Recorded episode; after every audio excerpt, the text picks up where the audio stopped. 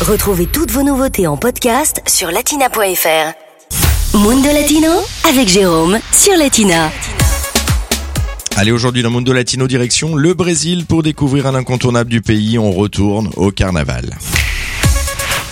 Sur un air de samba, nous voici de retour au Brésil. La semaine dernière, je vous faisais découvrir l'histoire de ce carnaval brésilien. Aujourd'hui, on va parler de la fête à proprement parler. Trois grands carnavals sont d'ailleurs en cours dans le pays, celui de Sao Paulo, de Salvador de Bahia ou encore de Rio de Janeiro.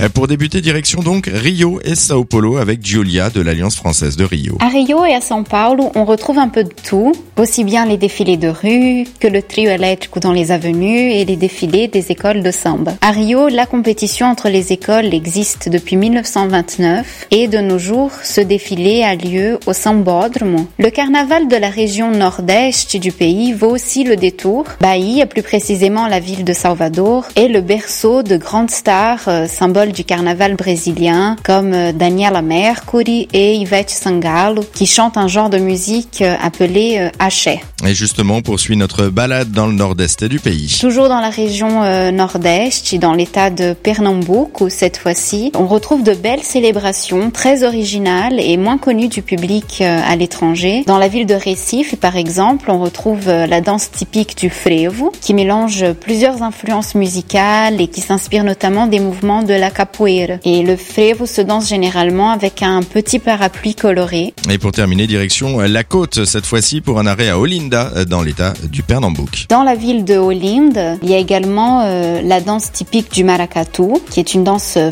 folklorique d'origine africaine, qui mélange également plusieurs euh, styles musicaux. Et on y trouve aussi à Olinda le défilé euh, de bonhommes géants. Ce sont des bonhommes euh, faits en papier, en tissu et en bois, et qui représentent des personnes célèbres. À noter qu'à Recife, comme à Olinda, la fête a su rester très spontanée, légèrement à l'écart de la grosse machinerie commerciale qui sévit à Rio, pour sentir le cœur du Nord-Est battre, l'âme brésilienne vibrer et les corps danser comme si demain n'existait pas. Tout un programme. Latina Le meilleur de Latina en podcast sur latina.fr.